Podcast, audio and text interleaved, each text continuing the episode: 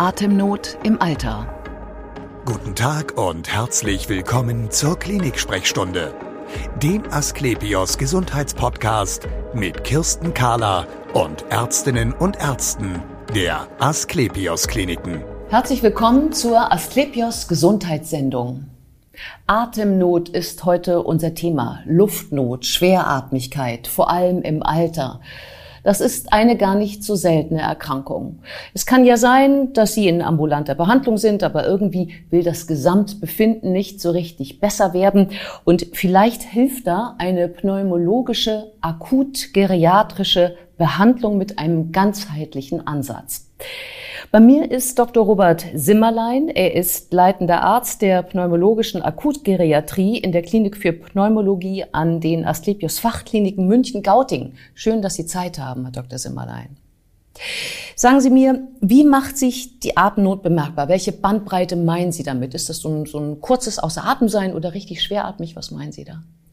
Ähm, unsere Patienten definieren Atemnot ganz anders oftmals. Ähm, die unsere älteren Patienten sagen, sie können nicht mehr so viel. Sei es, dass sie jetzt halt, ähm, nicht mehr Treppen steigen können, sei es, dass sie nicht mehr zum Supermarkt können und sagen, das passiert aufgrund des Alters, dass ähm, ich werde alt, älter und ich kann einfach nicht mehr so viel. Mhm. Aber da muss man differenzieren zwischen ich kann nicht mehr, weil ich keine Kraft mehr habe oder weil ich die Ausdauer nicht mehr habe oder weil ich Atemnot habe. Und Atemnot ist etwas, was behandelbar ist, beziehungsweise was abklärungsbedürftig ist. Ja. Kann das denn dann der, der Betroffene eigentlich selbst merken, ob es an der an dem Atem ähm, an der Atemkapazität liegt mhm. oder so an der an der Schwäche von Muskulatur? Die Patienten bleiben meistens stehen und schnappen nach Luft. Also sie müssen sich wieder regenerieren und wieder lange Züge machen, um durchzuatmen zu können. Ähm, bei den anderen Patienten, wo es aufgrund der Ausdauer ist oder Muskelabbau ist, die bleiben stehen, weil es von der Kraft her nicht mehr können, weil es in den Beinen nicht mehr funktioniert. Ähm, die Patienten mit Atemnot bleiben stehen, weil sie wirklich sagen, sie kriegen keine Luft mehr und müssen jetzt halt, ähm, wieder in Ruhe durchatmen können, um wieder den nächsten Schritt machen zu können. Mhm. Und ähm, was sind die Ursachen dafür, dass man in so eine Schweratmigkeit kommt? Häufig? Die Ursachen sind vielfältig. Ähm, meiste Zeit ist es aber ähm, entweder im Bereich des Herzens oder in der Lunge zu suchen, die Ursache. Gibt aber auch andere Ursachen wie eine Anämie, die auch oft im Alter auftritt, aber, oder auch Wirbelsäulenerkrankungen. Ah, eine Verkrümmung, die die Lunge einengt? Ja, genau. Das ist, ähm, Alter kommt es oftmals zu Verkrümmungen in der Lunge, dann kann sich die nicht mehr so richtig entfalten und dann kann man auch nicht mehr richtig tief einatmen und dann sinkt natürlich auch die Kapazität davon. Mhm. Und ähm, wenn ähm, ich jetzt Betroffene wäre und ich käme zu Ihnen, ja. ähm, ich würde Ihnen dieses ja irgendwie ja unspezifische Symptom schildern. Vielleicht haben mich Verwandte mhm. zu Ihnen geschickt, die haben gesagt, geht aber jetzt mal mhm. hin und redet mal mit dem Dr. Simmerlein. Ähm, was würden Sie tun? Wie, wie gehen Sie das an? Sie werden bei uns ganz normal wie ein Patient aufgenommen. Das heißt, Sie bekommen die Untersuchungen ähm, wie Röntgen, wie Labor, ähm, die Untersuchung des Arztes. Ähm, aber auch die Pflege macht ihre Assessments und wenn es dann absehbar ist, dass ähm, sie ähm, dass es nicht nur der eine Fokus ist, sondern größere Einschränkungen im Alltag sind. Ähm, dann kommen auch die anderen Berufsgruppen zu Ihnen noch, die bei uns sind. Das heißt, die Ergotherapeuten, Physiotherapeuten, wir haben auch Atmungstherapeuten, auch eine Psychologin und gegebenenfalls sogar eine ähm, Logopädie. Ja, ähm, das heißt, ähm, die schauen sich dann den Patienten auch nochmal an und da geht es dann nicht nur darum, ob er schwer Luft bekommt? Ähm, da geht es dann um das Gesamtkonzept, also der gesamtheitliche Zustand des Patienten. Mhm. Ähm, die alle diese anderen Berufsgruppen machen genauso Assessments und äh, machen genauso eine Anamnese am Anfang. Und dann wird zusammen entschieden, ähm, ob wir sie in eine Frühreha aufnehmen können. Mhm. Ähm, die Ursache ist meistens nicht nur eine, also es gibt nicht meistens nicht nur eine Ursache, sondern viele Ursachen, mhm. warum ein Patient Atemnot bekommt. Und das versuchen wir gesamtheitlich uns anzugucken. Mhm. Ach so, das heißt also der Unterschied einer Reha und äh, zur Frühreha wäre, die Reha kümmert sich um eine Atemnot. Bei der Frühreha hat man noch einen Blick auf andere Dinge? Ähm, ja, bei der Frühreha ist es so, dass wir ähm, zwei Sachen kombinieren. Einmal diesen Ansatz mit den Therapeuten und auf der anderen Seite den medizinischen Ansatz. Mhm. Ähm, das heißt, wir haben eine, auch eine Abklärungsbedürftigkeit von ihren Erkrankungen, mhm. sowohl ähm, in der Diagnostik, aber auch wir therapieren dann die, oder versuchen zu therapieren die Erkrankungen. Ähm, und das haben wir in der Reha nicht so. Die Reha legt eher den Wert darauf, auf den therapeutischen Bereich und nicht so sehr auf diesen abklärungsbedürftigen Bereich. Aha, also bleiben wir bei der Frühreha mhm. und suchen uns mal ein Beispiel aus, zum Beispiel COPD. Mhm. Das ist so etwas, was, glaube ich, bei Ihnen ähm, häufiger auch vorkommt. Ja. Also diese chronisch obstruktive Lungenkrankheit, mhm. wie es ja ein bisschen umständlich heißt. Äh, sagen Sie uns doch noch mal kurz, ähm, was macht das aus? Das ist ja kein Pipifax, sagen wir mal, womit wir da zu tun haben. Mm, die chronisch obstruktive Lungenerkrankung ist, wie ich schon sagt, eine chronische Erkrankung, ja. Ähm, die auf entzündliche und auf verengte Atemwege beruht. Ähm, die Erkrankung ist im Laufe der Jahre fortschreitend ähm, und führt zu irreparablen Schäden. Die häufigste Ursache von den Patienten in der Geriatrie ist, dass die früher einen Nikotinabusus, also früher mal geraucht hatten. Ja. Ja, genau. Aha, und das ist also eine Krankheit, die wird im Alter mehr und das addiert sich zusammen mit anderen Krankheiten auch und die Atemnot wird also immer schlimmer. Ja, also die COPD löst Atemnot aus, aber ja. meistens hat der Patient noch andere Erkrankungen. Ja. Also zum Beispiel eine Herzinsuffizienz, die das auslöst oder mitbedingt dadurch ist. Die ähm, Herz und Lunge sind zwei Organsysteme, die sich gegenseitig auch mit beeinflussen. Ja, aha. Das heißt also, wenn ich dann bei Ihnen bin als Patient, äh, dann schauen Sie auch nach diesen typischen Krankheiten, die in Wechselwirkung stehen mit der mhm. COPD, also Blutdruckanstieg wahrscheinlich. Genau, äh, Anstieg, des, äh, Anstieg des Lungenblutdrucks kann natürlich sein, Herzinsuffizienz kann mit auftreten. Aber wir gucken nicht nur nach diesen Sachen, sondern ähm, im Rahmen unseres Frühreha-Programms gucken wir uns das komplette Bild an. Ja. Sprich, einige Patienten haben eine Niereninsuffizienz, die nicht so bekannt ist, oder ein Diabetes mellitus, der schlecht eingestellt ist. Und auch das alles machen wir in dieser ähm, Frühreha-Phase.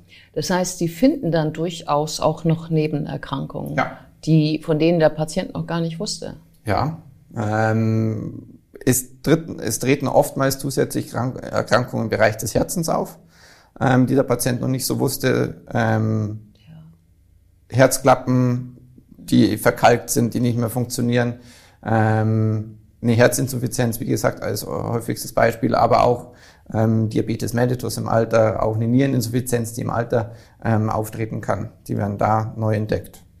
Mhm. Nun ist, ist ja doch eigentlich der Patient, naja, in einer Frühreha, das heißt, es ist schon zusammen auch mit einer Therapie, ja. aber er ist ja nicht wegen der Herzklappe bei Ihnen.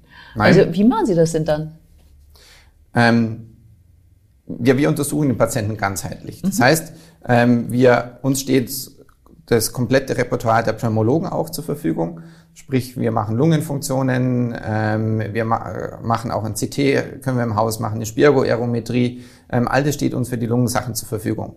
Wir machen darüber hinausgehen, aber auch einen Ultraschall können wir vom Bauch anbieten, von der Schilddrüse, ähm, vom Herzen anbieten, so um das Gesamte dann zusammenzustückeln. Mhm, genau. Und wenn eine, wenn man entdecken würde, ähm, dass dringend operiert werden sollte, ginge das dann bei Ihnen im Hause auch? Ja, bei uns im Haus ist äh, neben der Pneumologie und der Geriatrie noch die Thoraxchirurgie vorhanden, ähm, sowie auch eine Onkologie. Es gibt ja auch ähm, steigende Anzahl von äh, Lungentumoren im Alter ähm, und auch eine Infektiologie.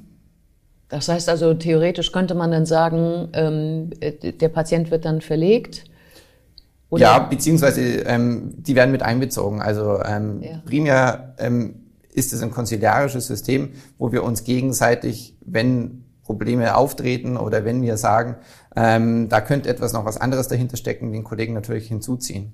Ja, ähm, wenn das jetzt, ähm, also wenn Sie jetzt ähm, erkannt haben, also es ist äh, COPD, ähm, mhm. es gibt keinen dringenden Operationsbedarf, mh, mm, aber der Patient, ihm könnte es theoretisch besser gehen, mhm. wenn man ihn richtig behandeln würde. Mhm. Was machen Sie denn dann, um das zu lindern, diese Erkrankung? Ähm, einmal im medizinischen Bereich natürlich abklären, was ist die Ursache. Mhm. Ähm, ist es jetzt ein Infekt, der das verschlimmert hat oder eine Nicht-Infekt-Exazerbation? Mhm. Dementsprechend kann man dann Cortison oder auch Antibiotika geben. Ähm, beachten muss man dabei immer, dass natürlich die Medikamente, die man noch zusätzlich gibt, und die meisten Ältere nehmen schon viele Medikamente, natürlich Interaktionen machen. Mhm. Ähm, und da muss man dann dementsprechend auch handeln, gegebenenfalls absetzen oder Medikamente auch umsetzen. Ja, kann das sein, dass Sie manchmal nach langen Jahren der Erste sind, der eigentlich da mal aussortiert? In der Patientenschublade, in der, in der Tablettenschublade? Die Patienten, die zu uns kommen, die haben schon extrem viele Medikamente. Ja, ja. Ähm, und die sind eigentlich schon oftmals unter guter ärztlicher Behandlung. Mhm. Ähm, und auch bei den ähm, Spezialisten es gibt aber doch trotzdem, dass wir auch oftmals aussortieren. Ja, es gibt Medikamente, die man Alter nicht mehr so gerne hernimmt, aufgrund der Nebenwirkungen oder ähm, die man hm, ja. ja. Ja, ja, oder die sich auch ändern oder wo auch genau. neue Produkte da sind, die vielleicht ja, ja. sich besser vertragen ja. mit den anderen und so weiter.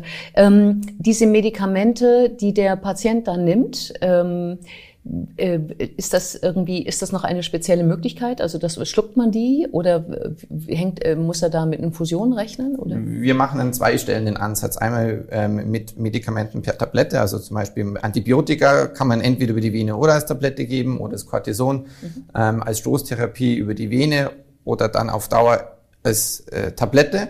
Auf der anderen Seite schauen wir uns auch die Inhalationen der Patienten an. COPD-Patienten haben ja viele Inhalationen und da schauen wir einmal, ist es einmal das richtige Medikament? Und zweitens mal, schafft der Patient überhaupt das Medikament richtig anzuwenden? Es mhm. bringt uns nämlich nichts, wenn der Patient ein sehr gutes Medikament hat, aber durch, aufgrund einer falschen Anwendung das nie in der Lunge ankommt. Aha, also was er einatmen muss, aber nicht einatmen kann, genau. weil er eben ja diese COPD hat. Ja. Genau. Aha. Das schaut man also nochmal genauer hin. Ja. Ähm, jenseits der Medikamente, was können Sie noch dafür tun, dass man besser leben kann mit COPD? Wir können ja unsere Patienten in das Frühreha-Programm aufnehmen. Das heißt, ähm, ein großes Team schaut sich den Patienten noch mit an, mit Assessments und Anamnese und wir können dadurch dann ein äh, individuelles Patientenprogramm erstellen. Ähm, wir haben Ergo- und Physiotherapeuten, das ist unser zentraler Punkt hier die schauen die Patienten an und machen ein individuelles Programm bei Mobilität, bei ähm, Koordinationsstörungen, verbessern die Kraft und die Ausdauer, aber auch Sensibilitätsstörungen, bis hin sogar zu ähm, Hirnleistungstraining oder auch Koordinationstraining. Mhm. Darüber hinaus können dann die Physio- und Ergotherapeuten zusammen mit unseren Atmungstherapeuten Atemtherapie anbieten. Mhm. Das heißt, ähm, wir zeigen den Patienten in Ruhe und unter Belastung, wie ist es denn mit dem Atmen? Atme ich richtig? Atme ich falsch? Habe ich eine falsche Technik? Und wenn die Atmung stärker wird, wie kann ich da entgegenwirken? Mhm. Das bekannteste da ist hier zum Beispiel die Lippenbremse. Ja, also das, äh, das ähm, portionierte Ausatmen, zum genau. Beispiel Ausatmen ein ja. F, ein F zu formulieren, um dann besser haushalten zu können mit der Atemluft. Genau. Und wenn diese Behandlung, ähm, ähm, genau, ein Thema wollte ich noch ansprechen, das ist das Thema Ernährung. Ich glaube, viele essen gar nicht genug, wenn die zu Ihnen kommen, oder? Ein großes Problem von Patienten ab 65 ist einmal die Ernährung mhm. ähm, oder die falsche Ernährung. Und bei Patienten, die Herz- oder Lungenkrank sind, ist es deutlich höher. Also bei einer CPD sagt man, dass zwischen 20 und 30 Prozent der Patienten eine Mangelernährung haben.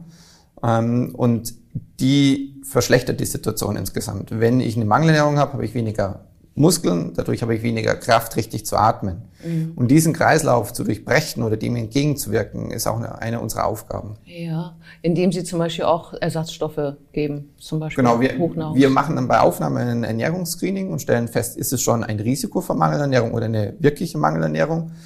Dann ähm, können wir mit unserer Logopädin schauen, ist es eine Schluckstörung, die die Ursache auch ist. Ähm, und wir haben Ernährungsberater im Haus, ähm, die wir dann mit dazu holen können und sagen, was ist die richtige Ernährung für den Patienten und gegebenenfalls, wie Sie schon sagten, ähm, Supplemente geben, also so, sogenannte Astronautenkost, mhm. hochkalorische Kost. Ja. Kurz noch zum Schluss. Ähm, ähm, können Sie dem Patienten weiterhelfen, wenn Sie ihn wieder nach Hause entlassen?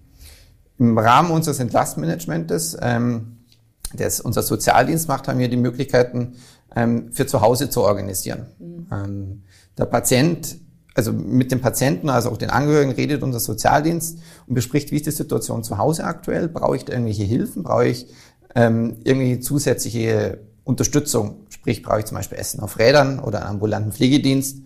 Oder reicht es nach unserer Frühjahr gar nicht mehr aus und der Patient kann zu Hause nicht mehr leben? Auch dann unterstützen wir die Angehörigen und die Patienten für die Weiterversorgung, sprich Kurzzeitpflegeplatz, oder ein normales Pflegeheim schon. Oder vielleicht ist es auch möglich, dass man die nochmal danach in eine Reha schickt, damit man das nochmal alles verbessern kann. Vielen Dank für das interessante Gespräch. Und wir sehen uns wieder auf www.astlepios.com, auf Facebook und auf YouTube oder im nächsten Podcast. Werden Sie gesund.